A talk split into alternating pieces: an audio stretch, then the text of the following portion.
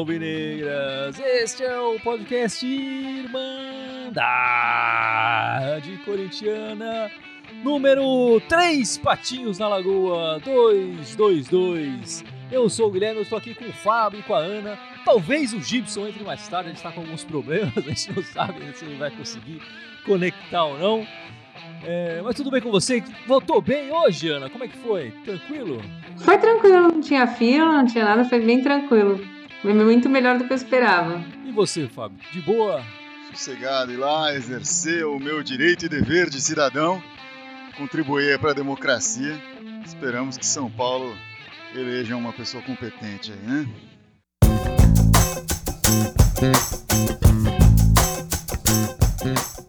Bom, meus amigos, essa semana o Corinthians jogou apenas uma vez a derrota contra o Atlético Mineiro ontem, né, no sábado. Mas no dia 15, que é hoje, domingo, o Mancini completa 30 dias é, de comando do, do, Corinthians. Né? Ele assumiu um pouco antes, já são 30 e poucos dias, mas o primeiro jogo dele foi no dia, no dia 15 de outubro, né? A vitória contra o Atlético Paranaense. Temos aqui 30 dias de mancinismo, genial Mancini, três vitórias, dois empates e três derrotas. O que vocês estão achando do, do trabalho do Mancini até o momento? É, ele tá. A Ana gosta de falar muito isso, né? Ele pegou um time que durante os primeiros oito meses do ano, nove meses do ano, não, não tinha técnico, né? Não sei se eu concordo exatamente com essa frase, não tinha técnico, mas não tinha direção, não, não tava formatado, né? Tava indo para um caminho e aí teve que abandonar esse caminho e etc e estava perdido. E eu acho que o Mancini está colocando esse time num caminho, né? Com todas as limitações que a gente sabe que o time tem, o time tem uma deficiência técnica incrível. Eu acho que o, o Mancini está indo está fazendo um bom trabalho. Eu não vou falar que ele está fazendo um trabalho genial, porque poderia estar melhor, sim, mas eu acho que ele está, assim, dentro do que a gente viu de técnicos do Corinthians em 2020, ele está se saindo melhor do que os demais e tá colocando o time num caminho mais com cara de Corinthians aí. É, mesmo que esse para esse ano, como a gente falou no último podcast, talvez não tenha é, uma expectativa agora nesse momento de resultados é, muito bons assim em termos de colocação no campeonato, etc de campeonatos. Eu acho que ele tá, tá conseguindo colocar o, Corinthians com uma cara de Corinthians para pelo menos agradar o torcedor aí na garra. Né? É, na minha opinião, o trabalho do Mancini é surpreendente. Eu não esperava nada. Então, assim, tudo falam que não espera nada, não sai nada, mas não é verdade. Saiu até bastante coisa. Ele tem, tá tentando achar uma formação, por mais que a gente possa criticar, ah, não joga o Cantígio, ah, não joga o Arauz, mas ele tá tentando, ele tá tentando achar uma formação, ele trouxe o, o Davó quando a gente perdeu os dois centroavantes, o que não é fácil também, muitos desfalques. Ontem você podia fazer, acho que um time inteiro de desfalques. Acho que só não tinha goleiro de desfalque. Mas o resto do time você montava. Então não é fácil, ainda jogou de igual para igual pro, com um time que é su tecnicamente superior ao nosso. Então, assim, para mim ele faz um trabalho surpreendente. Eu acho que poderia ter sido um pouco melhor na Copa do Brasil, mas assim, não dá para culpá-lo também. Acho que se tivesse conseguido impor essa garra que a gente viu quanto quanto o Inter contra o Atlético Mineiro contra o América a gente teria classificado, mas infelizmente não deu. Mas eu considero um trabalho surpreendente, tipo assim, para bom, não para ruim. É, eu acho que o, Mancini é, tá surpreendendo mesmo. Eu também tá, tô sendo um pouco surpreendido com o Mancini, apesar de que quando a gente fez aquela primeira partida contra o Atlético Goianiense lá no que foi adiado, enfim, tudo mais, que o Mancini ainda era treinador deles, eu falei, ah, o Corinthians está completamente desorganizado e o Atlético Goianiense está organizado o Mancini consegue organizar os caras e o, o nosso time não, não tinha nem, formação nenhuma, né? É, naquele momento nem se falava, nem se, nem se especulava no nome do, do, do, do, Mancini como nosso treinador. Surpreendeu a todo mundo, né? É, mas só para a gente pa passar os números aqui. Eu já passei, quer dizer, com os 30 dias de Mancini, são três vitórias, dois empates e três derrotas. Os oito jogos anteriores, antes do Mancini assumir, tivemos apenas uma vitória, né? Três empates e quatro derrotas. Então, pelos resultados, já dá para ver que o time melhorou um pouco. Em gols, né, o Corinthians com o Mancini marcou 8 gols e sofreu 11. 11, sendo que teve aquele 5 a 1 que a gente levou lá, aquela chapuletada que a gente levou do Flamengo, né? Agora, e nos outros jogos anteriores, né? Nos oito jogos antes do Mancini assumir, o time tinha marcado seis gols, quer dizer, o Mancini melhorou em dois. E apesar da derrota de 5 a 1 o, o time antes do Mancini chegar, nos oito jogos anteriores, tinha sofrido 10 gols. Quer dizer, se a gente tirar um pouco, tirar esse, esse placar adverso que o Corinthians teve ali, elástico, é, a defesa também melhorou. Mas eu entendo sim, o time melhorou, o time tá numa direção. Eu acho que a gente viu no tempo inteiro que, o, que a gente fez contra o, o Inter, e nesse tempo agora que a gente fez contra o Atlético Mineiro, acho que o primeiro tempo do Corinthians foi bom, até metade do segundo tempo estava razoável. É, eu acho que essa é a direção que o Corinthians tem que ir. Um time com mais intensidade, com mais vontade, brigando por todas as bolas. Que é algo que a gente não viu nunca. Esse ano a gente não tinha visto. É, com o Thiago Nunes, com o Coelho. Em nenhuma partida do, com esses dois treinadores a gente viu um time com tanta disposição assim, como a gente viu nessas, nessa partida e meia, vai, que o, a gente conseguiu com o Mancini. Então eu não tenho dúvidas que o time melhorou. E o Gibson chegou aqui na nossa live. Fala, Aê, Gibson! Mais atrasado que o Luan. Eita. Bateu o um piriri aí na hora de entrar, foi? Não, o piriri no microfone. Agora ele voltou a funcionar. Agora é... Tecnologias, tecnologias. Estava discutindo os 30 primeiros dias de trabalho do Mancini. Eu queria que você fizesse a sua avaliação desse início do, do trabalho do Mancini, Gibson. Já que o Coelho não fez nada e o Thiago Nunes fez nada vezes 7, 10 meses, sei lá, cara, é, do Mancini eu tô achando que melhorou o time. A impressão que eu tenho é que o time tá, tá, tá propondo mais o jogo, tá com a defesa mais segura. E acho que é, é, essa coisa da disposição, da garra, da intensidade é a solução pro Corinthians agora, até porque vai ser a única vantagem que o Corinthians vai ter daqui para frente, né? O Corinthians jogando somente o brasileiro, não tendo outros campeonatos para jogar, ele vai ter mais tempo de descanso que a maioria dos adversários agora no brasileiro. Né? Então tem que aproveitar esse tempo de descanso. Primeiro, assim, para entrar numa forma física melhor, para poder aguentar é, mais tempo né, com essa intensidade. E segundo, para ter perna, né? Porque se você joga quarto domingo, quarto domingo, quarto domingo, como alguns estão jogando e vão jogar até o final do, da temporada, as pernas não aguentam, não, não aguentam. E, e, o Corinthians vai ter esta vantagem aí nesse momento. Acho que é. E tem Você que aproveitar. Que a gente descanso para não descansar, então, é isso? Descanse para correr, né? É, o Arenilton Oliveira está sempre com a gente aqui. Obrigado, Arenilton. Gente, o Corinthians está no caminho certo. É, e ele falando que o Luan jogou bem contra o, o, o Atlético Mineiro, né? Acho que ele fez um primeiro tempo interessante, é, mas ele precisa mostrar mais, né? Não dá para jogar, sei lá, meia hora que ele jogou ali no, no primeiro tempo. Da... Mas ele realmente estava mais interessado na partida, né? Você via o Luan é, não da mesma forma que o Ramiro, por exemplo, mas ele tentava incomodar os adversários, tentava roubar a bola, ele parecia mais interessado em jogar, né? Pela primeira vez eu vi o Luan combatendo, né, os adversários, buscando a bola. Roubou bola. É. Ele fez até roubada de bola é. meio de campo. Foi diferente, foi um Luan um pouquinho diferente aí. Ainda é pouco, né? Ainda é pouco. Não vamos já começar a falar, ah, nossa, agora o Luan está recuperado. Não, nem de perto, mas acho que, que começa a, a, ter uma cara de algo que pode ser diferente aí pro Corinthians e pro Luan. Né? É, e o Adriano Ralf aqui, Marlon deu dois gols pro Galo e três pro, pro Flamengo. Não dá mais. Gemerson titular. O, o Mancini deixou bem claro, né? Vai colocar o Gemerson quando ele tiver é, é, apto fisicamente e ele achar que nos treinos ele tá correspondendo. É, eu, é assim, eu compreendo que o Gemerson não tem condição de jogo.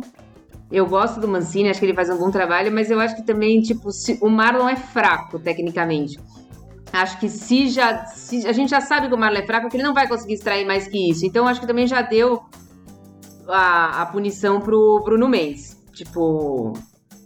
Assim, o Marlon não, não tá passando segurança. Ele pode até ter feito um bom jogo, uma vez que até vocês falaram aí que o Marlon fez um bom jogo, não lembro contra quem que foi, mas é ele legal não... assim. Que vocês falaram aí, eu não consigo. Vocês falaram aí. Vocês, falaram aí.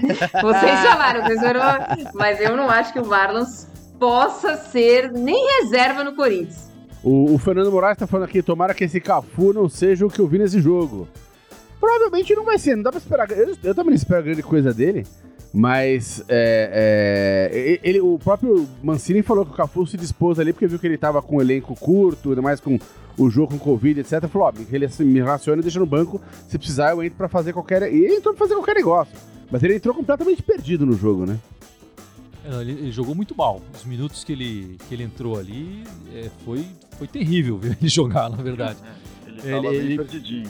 É, mas eu acho que vai ser difícil julgar, julgar ele agora por essa entrada dele. Ele não, entrou claro. ali, mano. Claro, não, claro. não que eu espere grande coisa dele, mas. A gente julga pela carreira pregressa dele, né? eu achei que ele tava tirando sarro da gente quando ele falou: me contrataram pelo meu histórico. ele falou isso. Falei, pô, ele tirou sarro de nós agora. Acho até ok, vai, vamos dar uma chance para outro jogador, corredor, sei lá o que e tal. Mas precisava fechar com ele até 2023? Será que o Corinthians não tem cacife para fazer um contrato? Ó, se dos primeiros seis meses você não, não, gar não gar se garantir, a gente pode dispensar sem problema nenhum. Tem, ou, ou fazer um contrato menor, de um ano. Fazer até 2023 é um pouco demais para um jogador. É, enfim, com esse histórico todo. Não é nem é nada, né? Com esse histórico de atleta. Eu não quero ficar falando mal toda hora do genial Mancini, mas por que a entrada do Cafu antes do Cantide e do Arauz? Se, ah, ele, se, ele, mesmo falou que ele não tinha. Ele mesmo falou que o Cafu não tinha condições de jogo. E ficou claro isso nos minutos que ele não tinha a menor condição de jogar.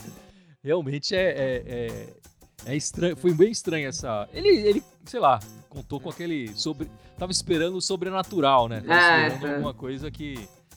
É, é o que eu tenho, o atacante que eu tenho aqui, vou colocar, vamos ver o que vai acontecer. De repente eu tenho uma sorte.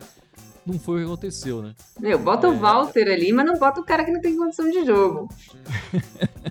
mas é, até porque ele já chega com, esse, com essa fama toda, né?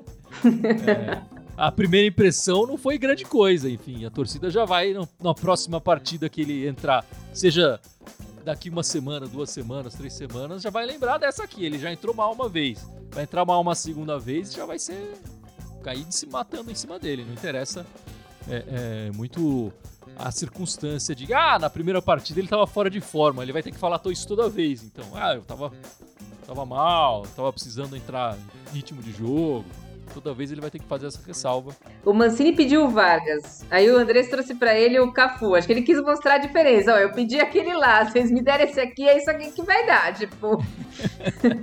Vamos comparar, né? Um, um do lado do outro ali, aproveitar. Ver o que eu posso fazer aqui.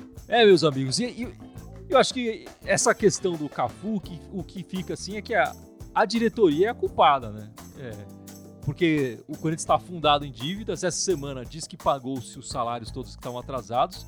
Mas assim, para contratar jogador, o Corinthians perdeu completamente a força, né? Não tem dinheiro para pagar salário, não tem dinheiro para pagar transferência. Os jogadores que a gente contrata são todos que estão meio livres no mercado ou estão sendo dispensados. É, e aí fica mais difícil, né? Quando você está raspando o tacho é, é, para tirar alguma coisa boa, é complicado, né, Gibson? Raspando o tacho sem ter o Cifute, né? Ou com o Cifute destruído, né? É pior é, ainda, né? Pior ainda, pior ainda. É, é foi-se o tempo que o Corinthians trazia jogadores desconhecidos e, e eles davam certo, né? Um, o Romarinho, o Paulinho, enfim, é, o, o Castão, o Felipe, zagueiro, enfim, tem vários aí, mas também, assim, é, não dá para comparar, né? O que, o, o, que trazia antes e o que tá trazendo agora. Agora não tá, esses caras não estão dando certo de forma alguma. Então o Cifute não está sendo usado de, da forma adequada para isso. Né? Mas o que fez os outros três times de São Paulo esse ano? Olharam para a base. E a gente só empresta. Tem 300 no Oeste, mais 200 na Ponte Preta. Será que não eram melhores do que esse que a gente está trazendo aí? É, mas eu acho que assim, no, o Corinthians também não tem tido muita sorte com essa coisa de tentar aproveitar da base em alguns momentos, né? É, primeiro tem essa série de contusões, outros que subiram também não conseguiram aproveitar a chance, se queimaram muito rápido, é, ou não se desenvolveram do jeito que deveriam. Aí pode falar do, do Marcial, do, do primeiro Mantuan, né? De, de, o próprio Pedrinho nunca foi o destaque que se esperava dele. O Carlinho subiu, também não, não rendeu nada. E também, assim, nesses últimos dois, três anos, a base do Corinthians não esteve tão forte quanto estava antes. Né? Acho que a última grande geração da base trouxe Pedrinho tal, foi aquela que subiram alguns. E, e, depois foi uma base mais fraca que se aproveitou uma peça aqui, outra ali. Algumas por, por pura necessidade, né? Tipo o Pipton, por exemplo, que subiu assim às pressas, né? Então, é, eu entendo de certa forma por que o Corinthians não investiu na base da mesma forma que outros, porque não teve, não tem esses caras tão diferentes na base nesse momento, pelo menos não parece ter. Próximo jogo do Corinthians é contra o Grêmio, a pedreira na Neoquímica Arena, domingo num horário espetacular, 8h30 da noite, domingo, horário tradicional do futebol brasileiro. Contém ironia aqui nessa frase, só para ninguém achar que eu tô falando sério. É, vai ser bem complicado esse jogo, né, Ana? Vai ser, porque a gente não sabe quem Corinthians esperar. Se for o Corinthians no primeiro tempo, a gente tem chance de jogar com o Grêmio de, de igual para igual. Se for o Corinthians no segundo tempo, infelizmente eles vão perder o jogo de novo. A gente vai ter que ver que e Corinthians vai esperar. Corinthians no primeiro tempo, no primeiro tempo, e no segundo tempo, no segundo tempo. Aí é capaz Porque de empatar. é o mais provável. É, o, o, Grêmio tá vindo, se não me engano, de oito vitórias seguidas, né? São quatro no Brasileiro, mas tem no, na, na Copa do Brasil e na Libertadores, né? Uh, ele teve uma, um período ruim no primeiro semestre, né? Tava muita dúvida, chegaram a falar do, do Renato ir embora e tal, mas seguraram o Rojão e agora parece que entrou nos eixos de novo. Vai, vai dar muito trabalho aí pro Corinthians, mas confio sim que se o Corinthians conseguir jogar com a intensidade que jogou no primeiro tempo do Atlético Mineiro, consegue tirar um bom resultado disso e quebrar essa sequência boa do Grêmio aí.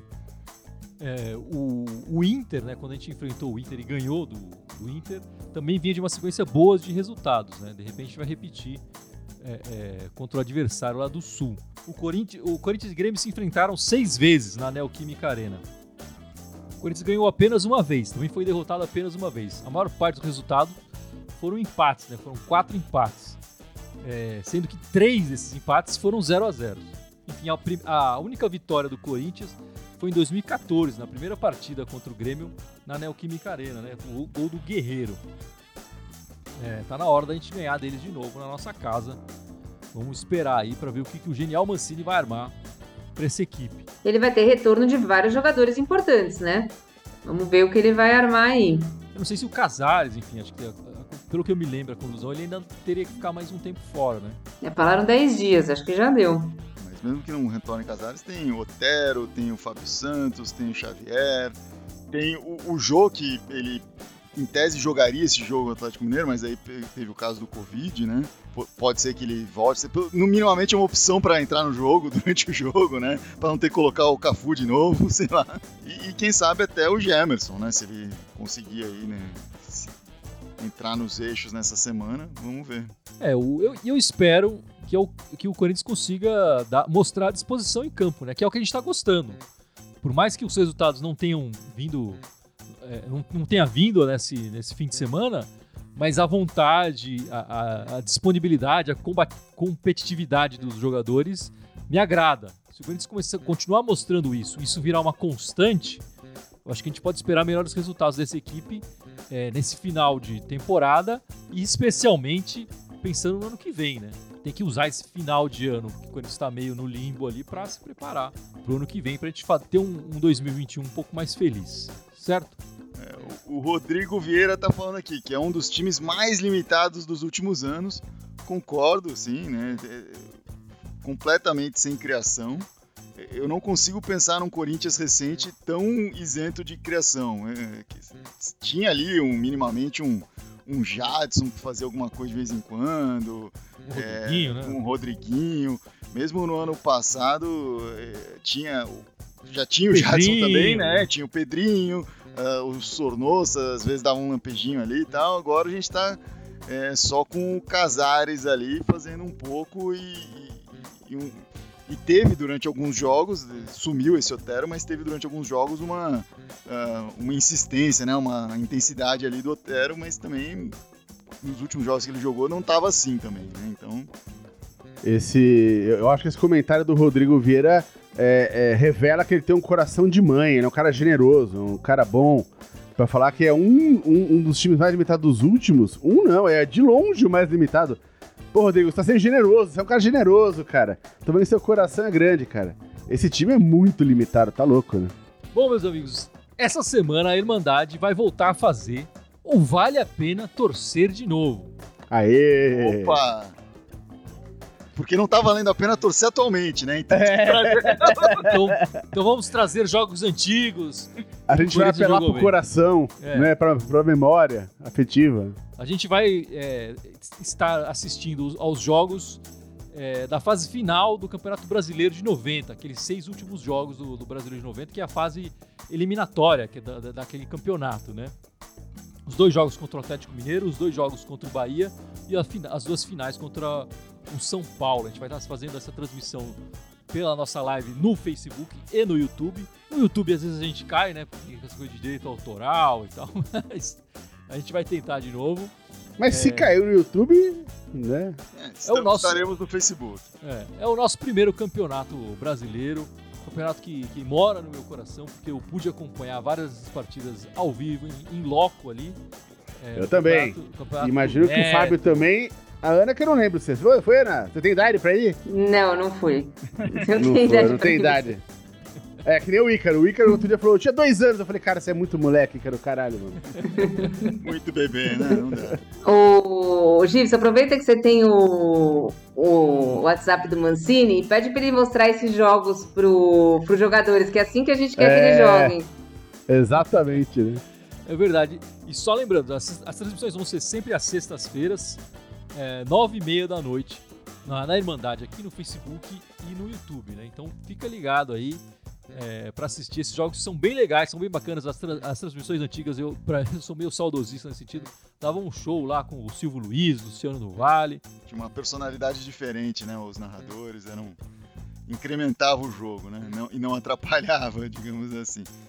Mas bem legal, a gente fez a primeira temporada durante a quarentena, né? Assistimos os jogos da Libertadores, agora uma segunda temporada, uma mini temporada de só oito, seis episódios aí, né? Seis jogos. né? Seis jogos desse Brasileirão, a reta final desse Brasileirão, que foi fenomenal. A gente foi nos jogos no Pacaembu e no Morumbi, sensacional ali, né? E Fábio, você quer falar das meninas essa semana? Elas, elas jogaram essa semana, né? Elas jogaram, sim, jogaram na, na quarta-feira, né? Contra o Taubaté, o último jogo da primeira fase do, do Paulista. Ganharam de 4 a 0 O Taubaté estava invicto no, no campeonato até então, né? Só tinha vitórias também, enfim. Então o Corinthians conseguiu aí uma boa vitória, garantiu a primeira colocação no grupo. 4 a 0 dois gols da Crivellari, um gol da Gabi Nunes e um gol da Grazi. O Corinthians joga amanhã pelo Brasileiro é, pela semifinal do Brasileiro contra o Palmeiras, a segunda partida, a primeira foi 0 a 0 essa segunda agora é na Neoquímica Arena e as meninas estão ansiosas aí para fazer uma diferença nesse resultado aí. E vão pegar agora na próxima fase do Paulista o Santos, ou seja, acabou a mamata aí no- no- nos jogos do feminino. É pegar o Santos no dia 19, tem o primeiro jogo na Vila Belmiro, e depois no dia 25, Corinthians e Santos na Fazendinha. Então, Corinthians pega na, já na segunda-feira o Palmeiras, depois na quinta já pega o Santos de novo. E aí no fim de semana, se passando pelo Palmeiras, já vai ter o primeiro jogo da final também do Brasileirão, né? Meninas indo pra cima, jogando muito. Bora pra conquistar esses dois títulos aí. Porque o, ma- o masculino não vai erguer taça nenhuma. Então as meninas têm que erguer pra gente. E elas, Elas não costumam des- ah, desapontar a gente. não estão jogando muito bem as meninas. Jogam muito. E, e vale a pena. Se você não, não acompanha o futebol feminino, vale a pena ficar ligado no futebol feminino, que tá, as meninas estão dando show. Tudo que a gente critica aqui, o time masculino, as meninas não, não merecem é, nenhuma crítica. Merecem só os nossos aplausos. E Amanhã vai ter transmissão, acho que da ESPN, ao vivo. Pra quem quiser Legal, acompanhar. Palmeiras, né? É.